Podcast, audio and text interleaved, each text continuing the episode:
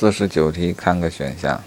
甲驾车经过十字路口右拐的时候，啊，有个行人扔出烟头，击中甲的面部，啊，把司机的脸给打中了，导致甲的车辆失控，撞死了丙。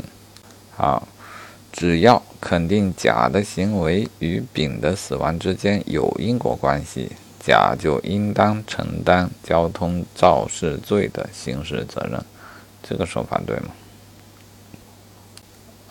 啊，这里有一个假设的前提啊，肯定甲的行为与丙的死亡之间有因果关系。好，我们假设啊，所有的客观要件都齐备啊，就是有行为、有结果、有因果关系且有相当性，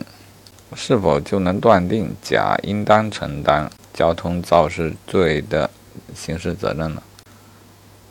啊，这样也不行啊，因为还需要考虑主观的因素，是否具有故意或者过失，并考虑是否属于不可抗力或者意外事件，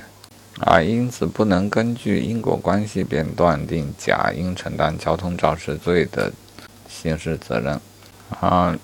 这个案例的判断顺序是。第一个行为是扔烟头砸中了脸，第二个介入的因素是车辆的失控，认为因为脸上砸了个烟头而导致的车辆失控属于正常的介入因素，